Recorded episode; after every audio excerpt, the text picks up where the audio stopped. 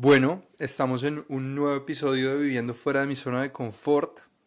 Hoy estoy con una invitada muy especial y, para los que no saben, bueno, Juli es, mi prima, pero Juli también fue la que me motivó en utilizar pues este beneficio que yo tenía de, la ciudadanía eh, europea y venir a Europa y probar eh, y salir yo también de mi zona de confort. Entonces, eh, este es un espacio también para agradecerle mucho a, Juliana, ah. porque en, agosto del año pasado que estuve con, con ella, eh, ella me, me, lo mencionó, me dijo, pero pues deberías empezar a aprovechar este beneficio que tú tienes y, irte.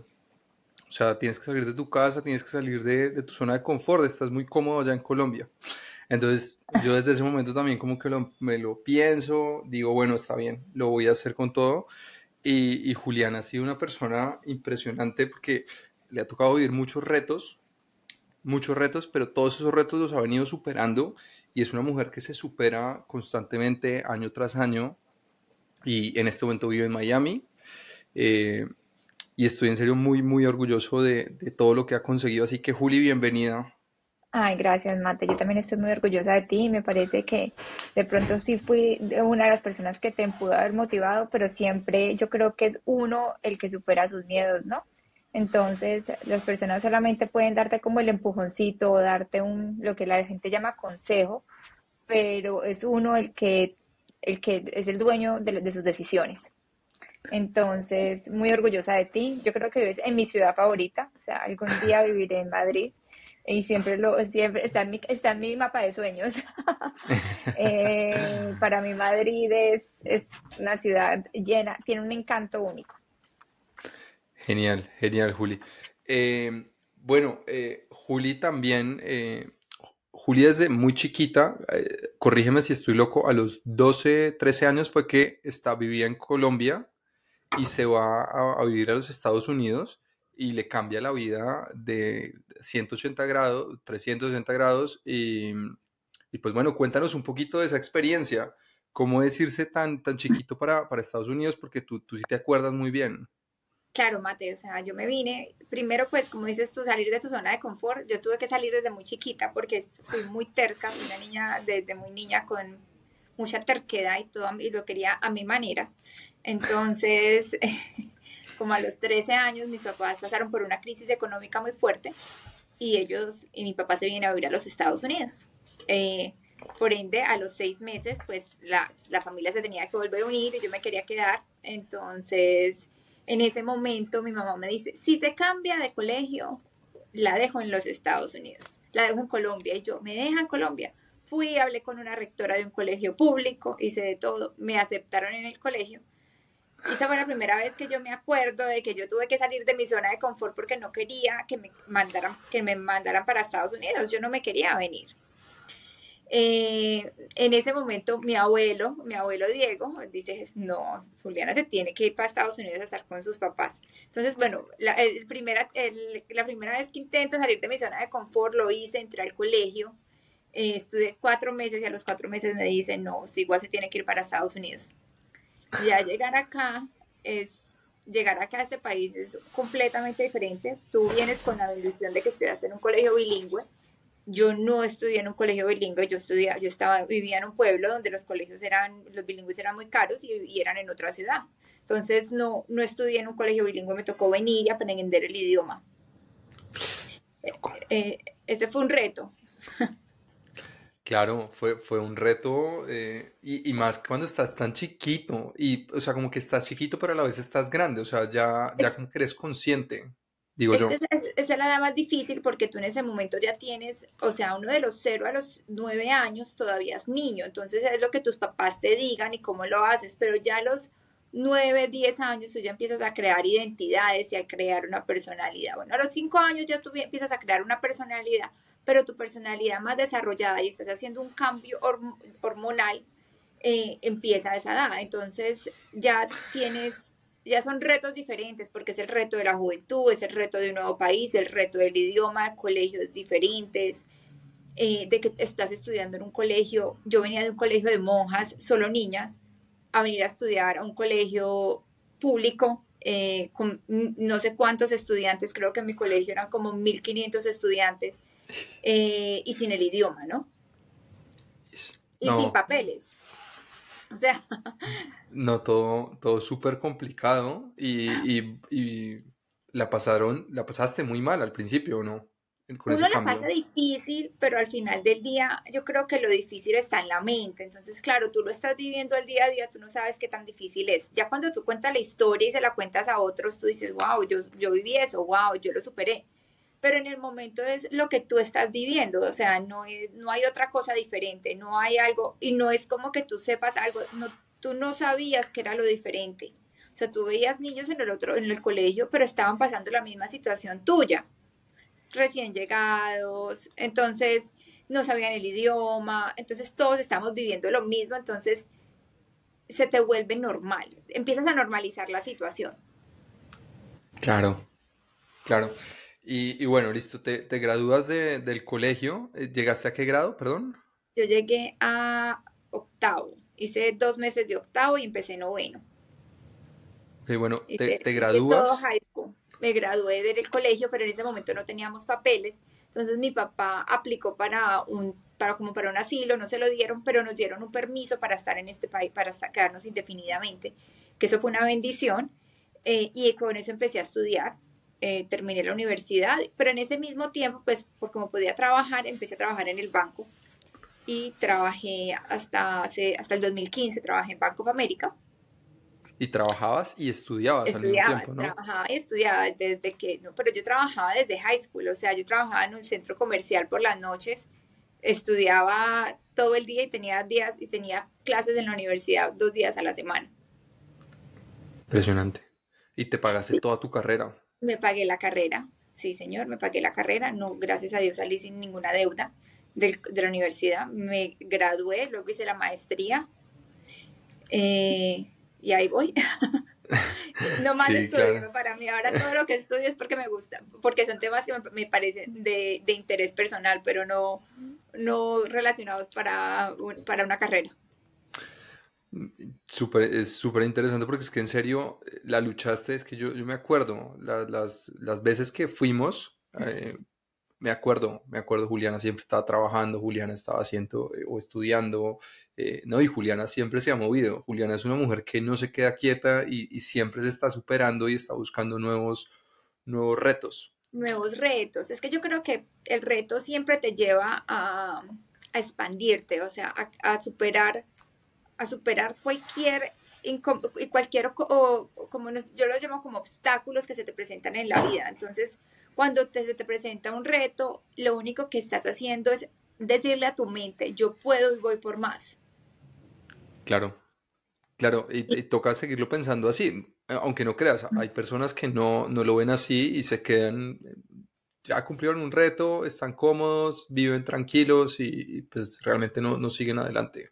Pero mate, la vida siempre te va a sacar de tu zona de confort siempre, la vida, la vida siempre te va a expandir, solamente que tú te vas a volver víctima de la situación o te vuelves héroe de la situación o te haces responsable, que esa es la idea. Entonces, siempre vas a estar fuera, siempre vas a tener situaciones que te van a sacar de tu zona de confort, de confort en lo que hagas. Bueno, eh, también, también sí, sí estoy de acuerdo con en ese último pedazo, porque en últimas, si no quieres, pues entonces de alguna manera pasa algo algo que no está tan bien, te lo saca. O sea, una persona que financieramente está bien, bien, bien, y un día se quiebra, en algún momento estuvo zona, entró en zona de confort y se quedó ahí, se quebró y se quedó en esa situación y se volvió víctima, pero sigue en la misma, pero sigue fuera de su zona de confort porque ya no tiene el mismo, la misma capacidad económica de antes. Solamente que no se está siendo responsable de la situación, se está volviendo víctima o se está volviendo o, está buscando de qué manera volverse el héroe de la situación, pero casi siempre en esa situación se va a volver víctima. Pero en el momento que tú te haces responsable, vas a coger y vas a darle luz a la situación que a, esa, a, esa, situación que te, que te sacó de, de tu zona de confort, como dices tú. Pero siempre en la vida, porque nosotros, yo este, este fin de semana estuve en un hike, estuve escalando una montaña en Arizona y estábamos subiéndole, yo le decía a mi pareja, yo le decía, mira, la vida es como subirte una montaña. Tú vas subiendo la montaña y hay momentos muy difíciles, pero tienes dos opciones, o devolverte o seguir subiendo. Tienes dos opciones, porque ni modo que te quedes ahí parado porque te congelaste, te congelarás dos horas y luego tienes que tomar una decisión para dónde arrancar, si para arriba o para abajo.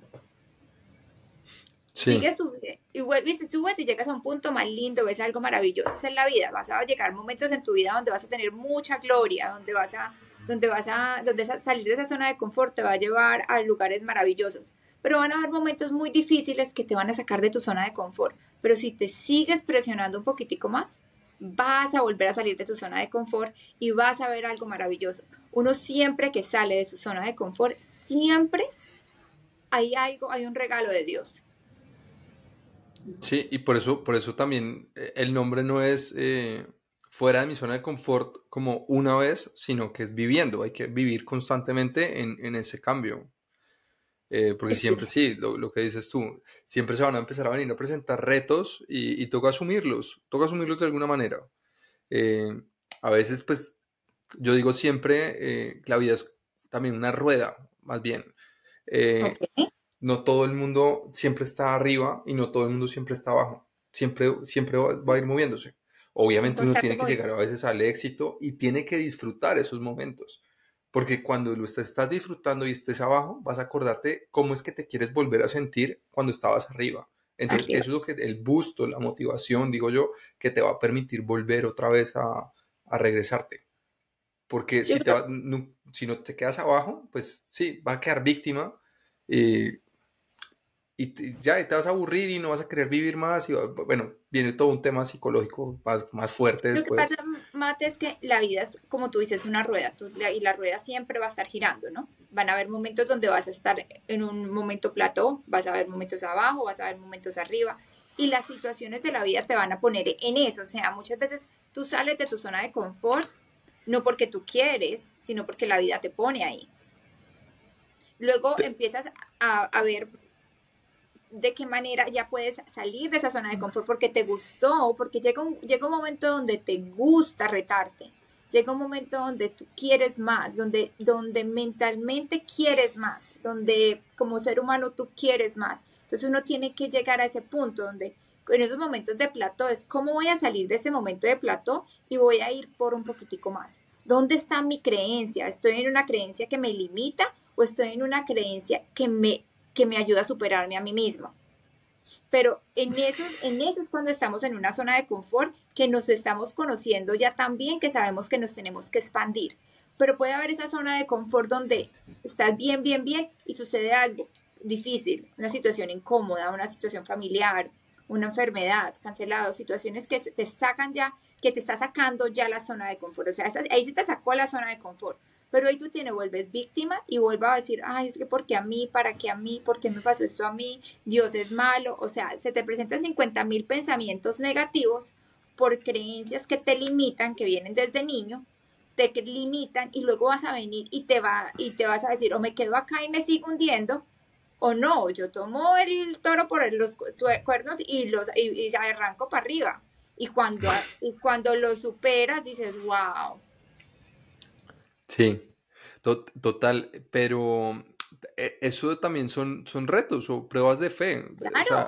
son, pruebas de fe, porque es, eh, muy loco y, pasa mucho, uno, lo ve mucho, que la gente, no, yo creo en Dios, Dios siempre está conmigo, Dios me protege, bueno, la, persona que en, lo que crea, porque cada uno puede creer en lo, en lo que quiera y ese va a ser su boost de motivación y por lo que se levantarán cada día y tendrán confianza de que algo está por llegar o algo bueno pero luego cuando les ponen esa prueba, ahí está el reto.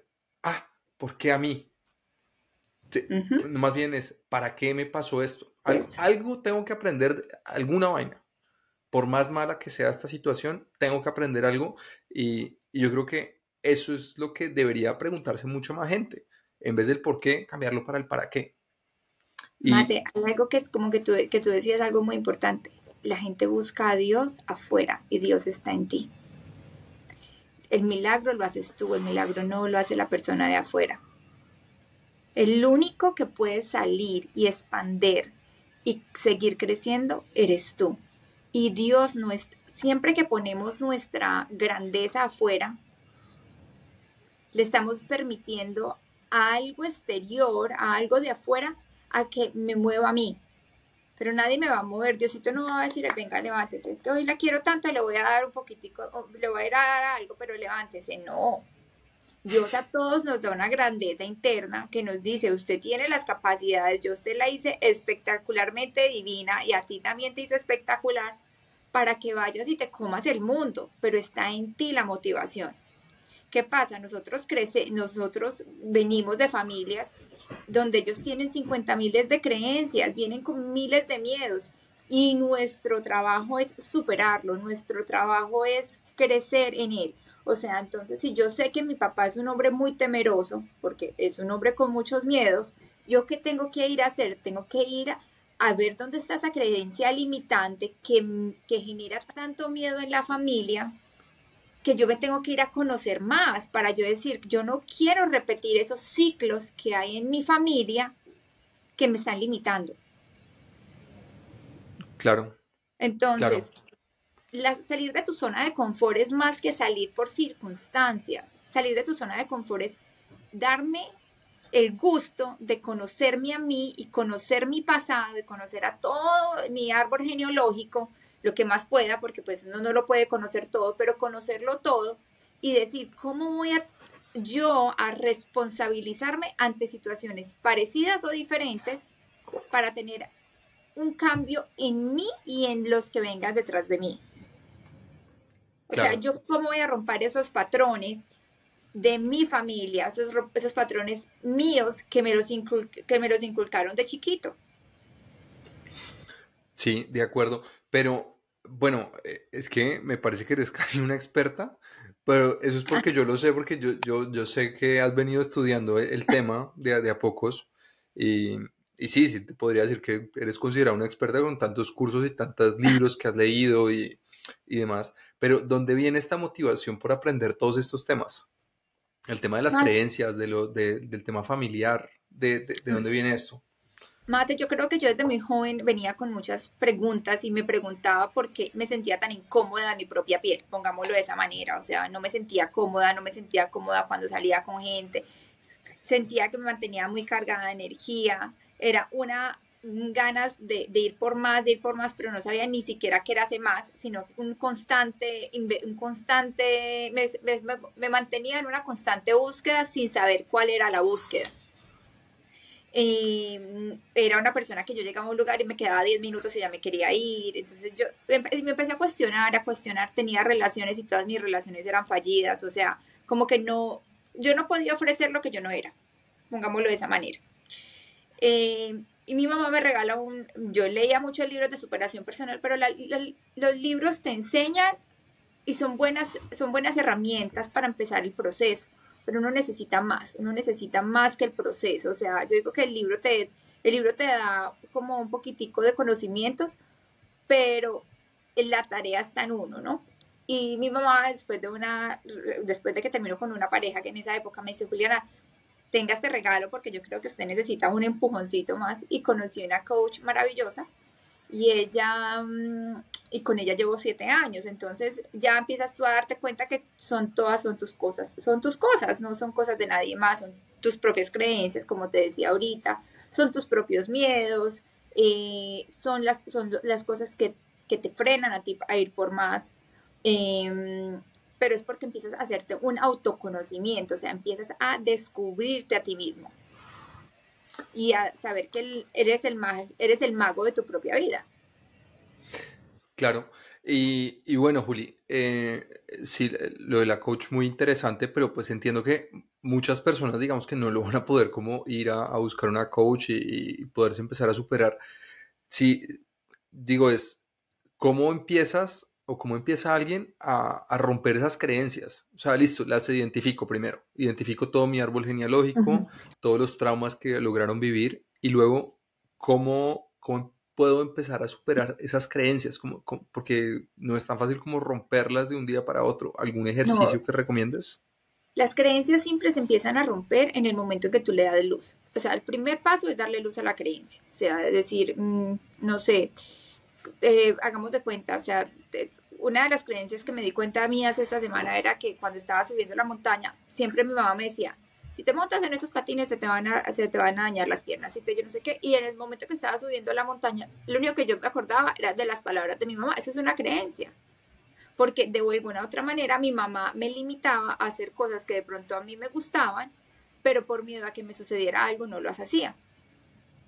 Entonces es la primera. Entonces yo dije, wow, tengo esta creencia y, y, eso se me está presentando en muchas cosas en la vida. No estoy yendo por más porque me da miedo, porque entro en una zona de confort, porque de pronto de esa manera es mejor y, no y me estoy limitando y, prefiero estar en este momento como estoy a ir a expandirme, ir por más.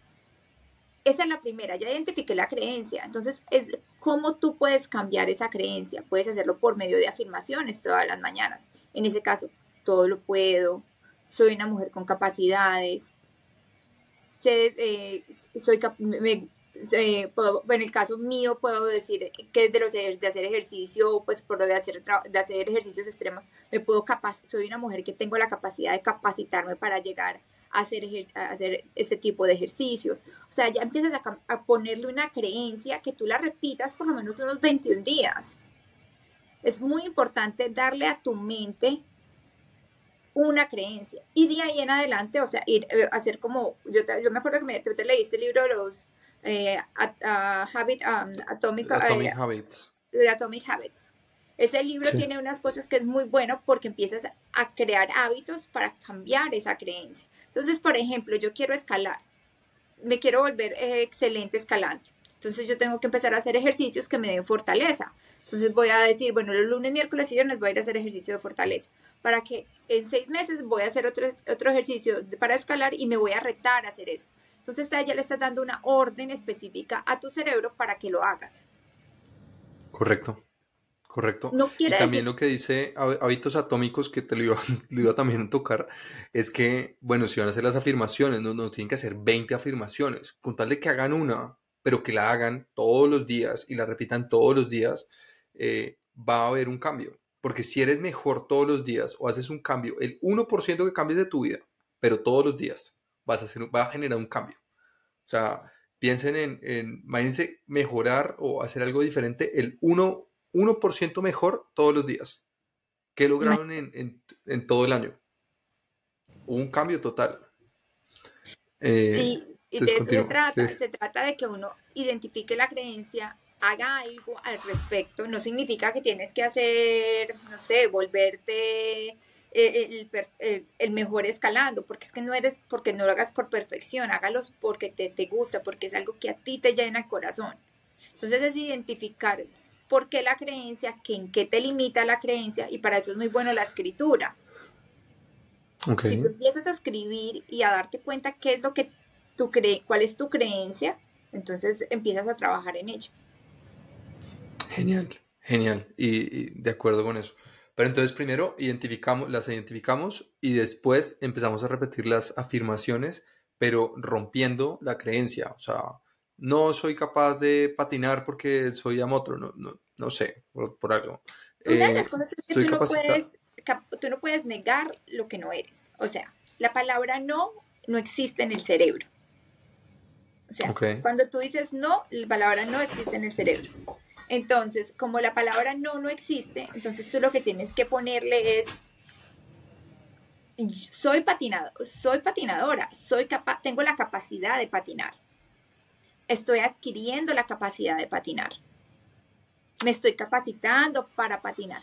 ¿Por qué? Porque si tú le dices a tu cerebro algo, tú no patinabas y te caías de chiquita, y ahora de un momento a otro soy patinadora, pero estás diciendo algo al cerebro que el cerebro va a decir, ¿y aquí qué? O sea, esto no, es coherente, ¿no? O sea, no, em, no, esto no. Entonces le vas a decir al cerebro, estoy, estoy, voy a empezar a tomar clases para patinar y me estoy, o estoy capacitándome para patinar. Estoy, eh, elijo salir a patinar todos los martes. Entonces tú ya sabes que le estás dando una orden al cerebro para que empiece a creerse esa nueva, esa nueva idea. ¿Cuál es una de tus, dime una de tus, mm, de tus limitantes? Soy tímido a veces.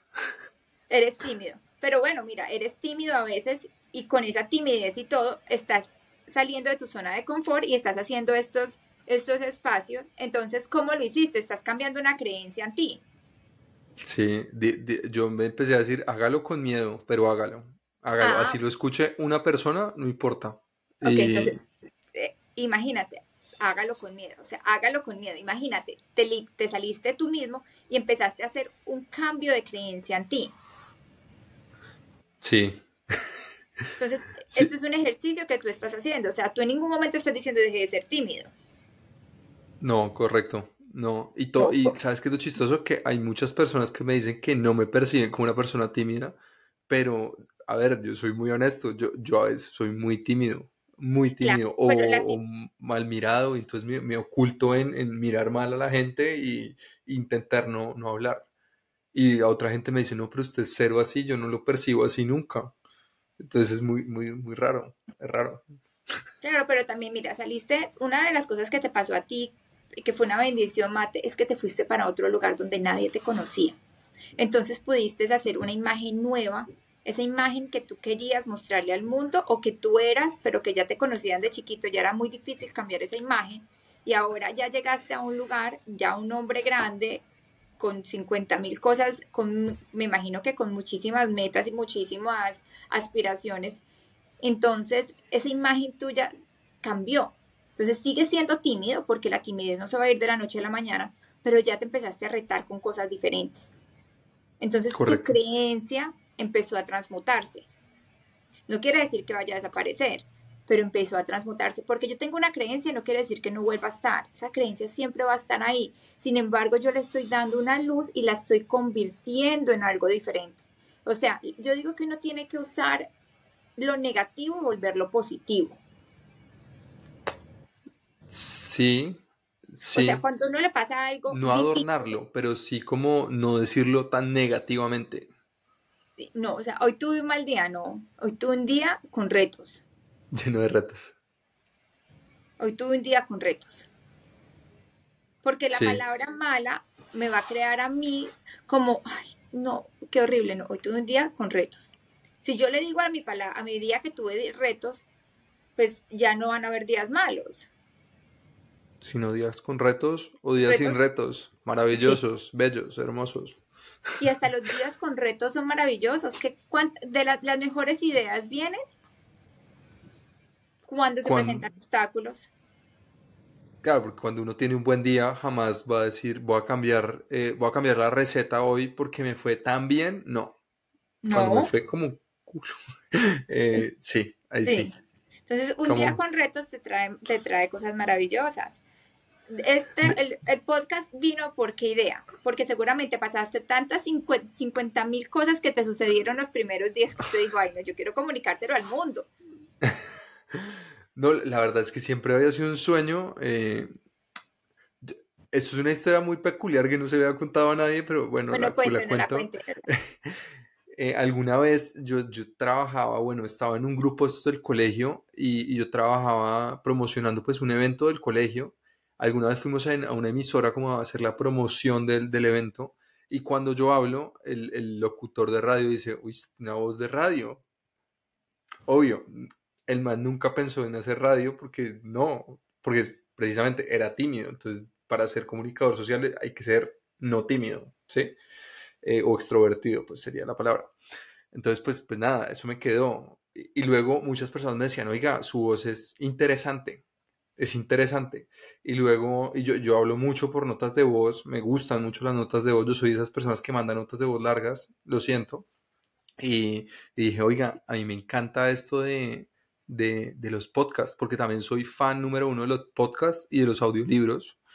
Y entonces dije, no, yo, yo quiero esto, yo quiero esto, pero entonces, claro, ¿de qué tema hablo? Y luego llegué aquí a España y, dije como, bueno, tengo una oportunidad muy grande porque puedo contarle a mucha gente que se quiera venir y, y puedo aprovechar y cumplir un sueño frustrado que tenía, que era como hacer este tipo de cosas. sueños frustrados.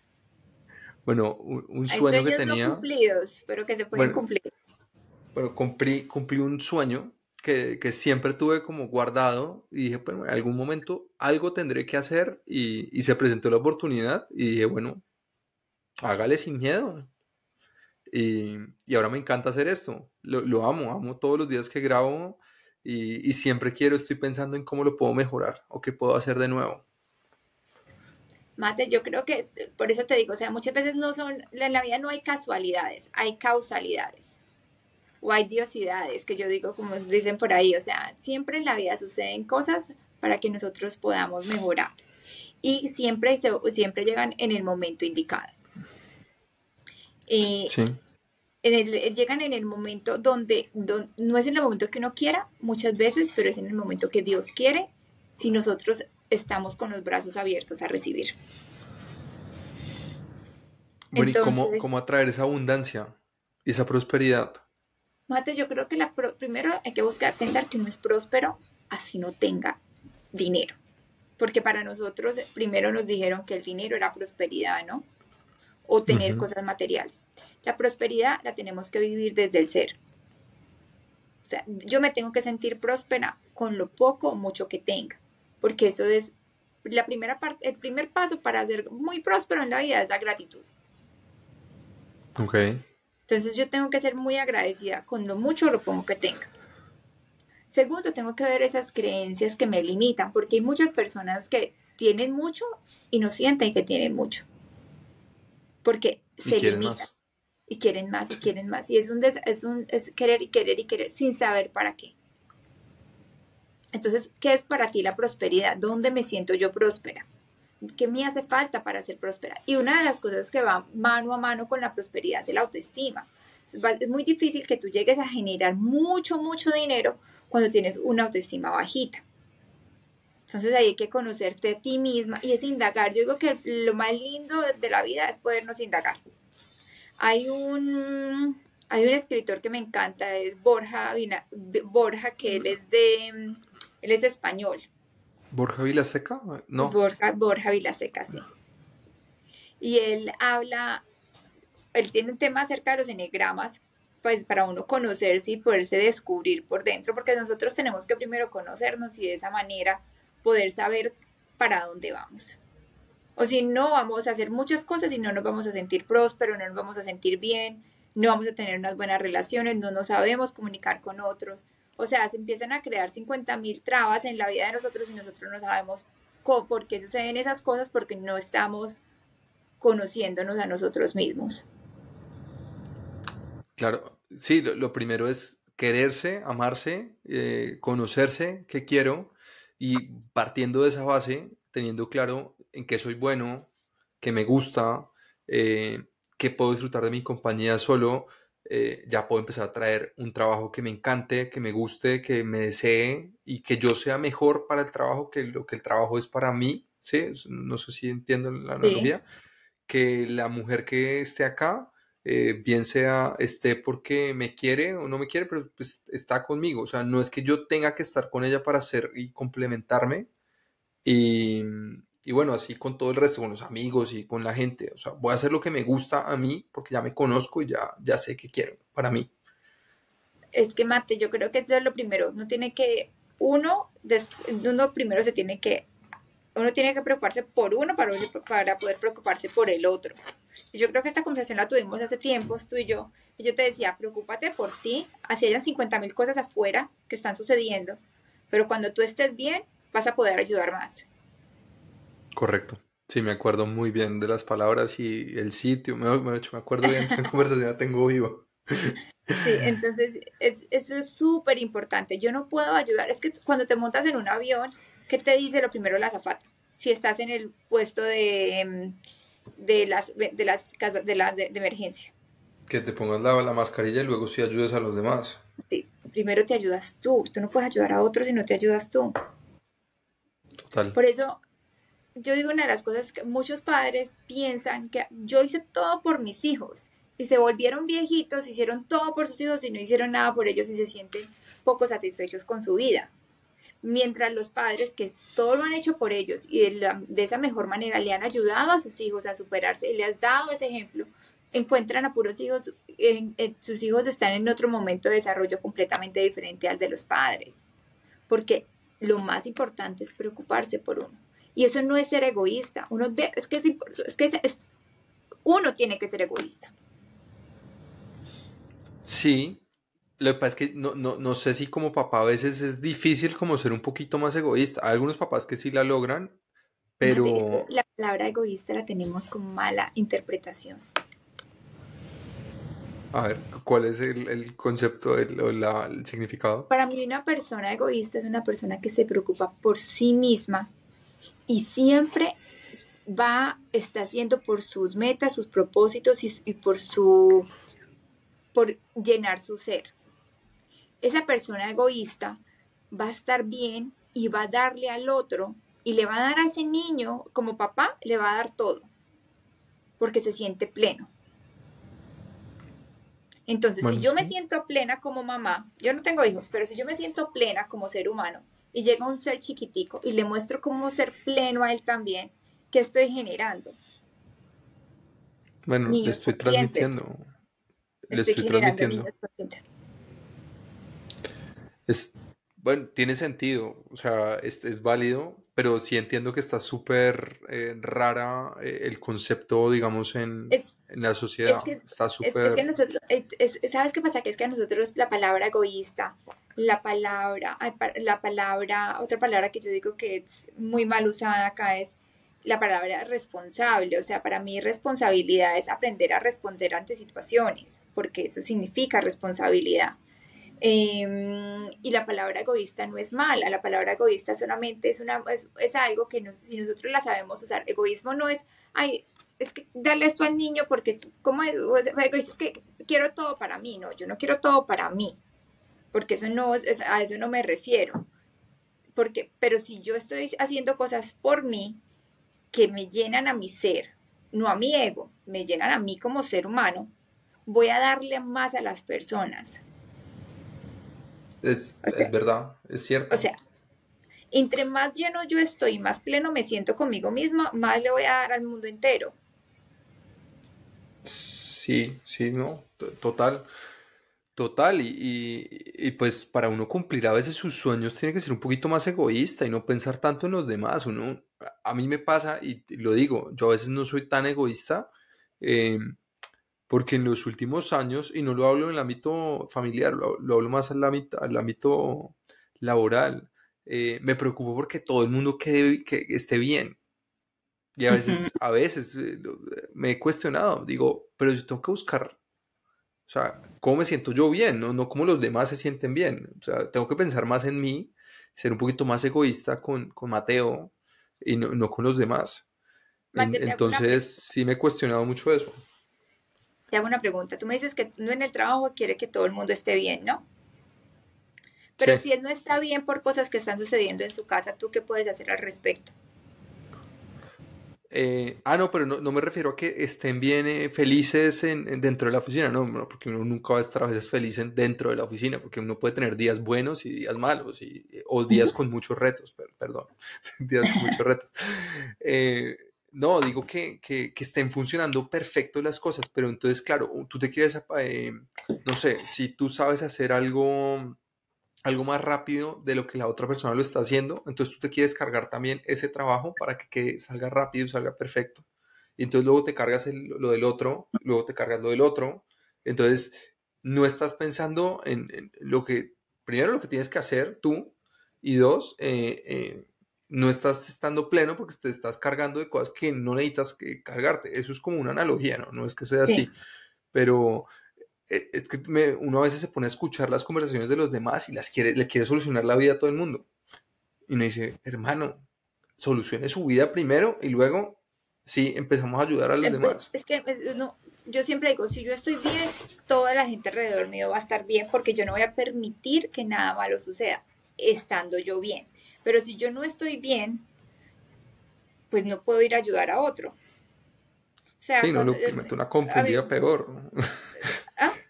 Lo pues, confundo ¿cómo más. Voy a, ¿Cómo voy a ayudar a alguien que no, que no se siente bien? O sea, no, yo tengo que sentirme bien conmigo misma. Que eso no significa que uno no tiene que estar observándose sus propias, o sea, uno tiene que tener una autoobservadora todo el tiempo y es muy difícil tenerlo. Eso es una cosa que se desarrolla con mucho tiempo, pero uno siempre observándose, se dice, yo por qué actué de esa manera, yo por qué respondí de esa manera, a qué estoy, a quién estoy queriendo herir de la manera que le respondí a tal persona cuál es mi patrón de comportamientos. O sea, no tiene que observarse para saber, o sea, porque tampoco se trata de que sea ser egoísta y no, y no, y llevarme a la gente por encima. No, eso es otro, otro, otro concepto completamente diferente. Pero mm, ser egoísta en el sentido, por ejemplo, yo, yo hago préstamos hipotecarios. Entonces, yo tengo mi manera de trabajar. ¿cierto? Yo hago mis cosas, soy muy metódica para ciertas cosas, en otras cosas tengo mis falencias. Yo sé cuáles son mis falencias. Tengo una persona que me ayuda en lo que son mis falencias. Y tengo también procesadores que me ayudan. Entonces, un día caí en cuenta que yo a las procesadores les hablo como si yo fuera la jefa. ¿Pero por qué? Porque estoy siendo egoísta, porque quiero que mis cosas cierren a cierta manera, porque todo. Entonces, pero eso no es un comportamiento sano ni para la persona ni para mí, porque luego yo me estoy sintiendo mal. Entonces, ¿qué hice ese día? Yo dije, no voy a hablar con la persona porque ella no se merece ese trato. Mm. Puede que otras personas lo hagan, pero esa no soy yo. ¿Y qué puedo hacer yo diferente para mejorar? Pero ahí estoy haciendo algo por mí, no por ella. Porque ¿quién se sintió mal después de haberle hablado mal a esa persona? Me sentí mal yo. Yo no le fui a pedir perdón a ella, yo me fui a pedir perdón, yo quise tener esa conversación con ella para poder yo ser consciente de que mi actitud no era la mejor. Eh, o sea, le fuiste a pedir excusas, pero a la vez como que también querías como perdonarte a ti misma por haber tratado mal a los demás. Sí, porque es que uno tiene que primero es perderse perdón a uno, porque es que uno piensa que uno no se siente mal, uno se siente muy mal tratando mal a alguien, madre pues no la traté mal, pero hablé de un tonito, con un tonito no chévere que no se, ella no se merecía eso. Yo no sé ya qué estaba pasando en su día. Entonces yo digo, muchas veces nosotros nos prestamos para ser como el, el traidor de la película, pero es que el traidor es el que te trae la información.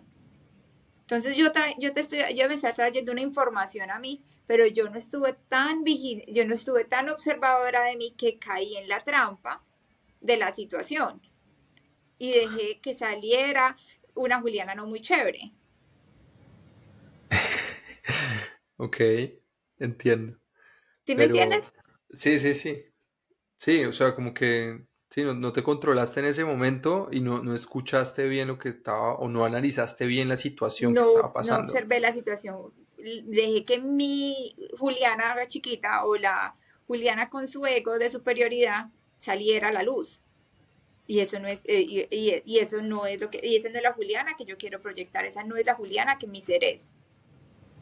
Pero lo importante es uno darse cuenta de eso, es que muchas veces la gente no tiene ni idea eh, y, va pasando así por encima y le va dañando eh, la vida a cualquier persona que se le pase. digamos que eso es lo importante, darte cuenta, si, si yo me doy cuenta, o sea, listo, las palabras no, no, hay, no hay forma de, de retrocederlas porque pues palabras dichas, ¿cómo es que se ha dicho? Bueno, que cuando dices la palabra como que ya no la puedes como ya no la puedes cancelar. Yo te estoy dando un ejemplo donde mi situación no fue de malas palabras, sino que como que yo dije, bueno, porque las cosas no sucedieron y todo eso, como que juzgando afuera una situación que la que no tenía por qué juzgar y tampoco tenía que justificar. Te estoy dando como ejemplos donde la, la persona de afuera se le puede presentar para que saque tu mejor o peor versión y está en ti poder observarte cómo vas a actuar, a responder ante la situación. Bueno, yo creo que ya nos salimos completamente de, del tema del día de hoy, Mate.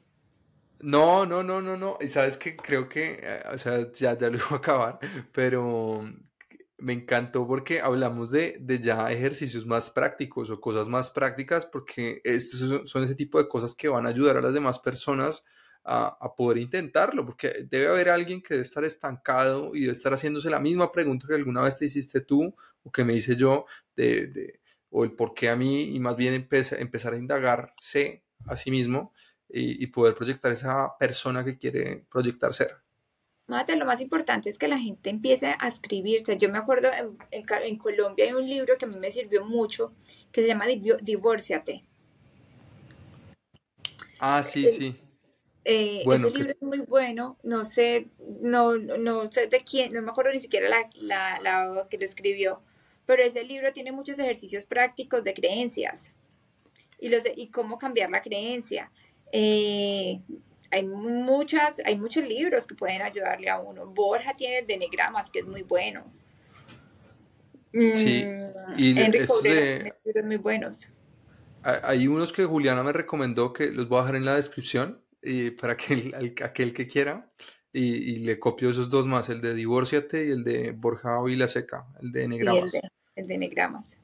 para que lo, lo utilicen. Y pues bueno, Juli, me encantó tenerte por acá. Maravillosa la conversación Y y nos vemos pronto, si Dios quiere, en dos semanitas. nos Al mes. vemos pronto. Claro que sí.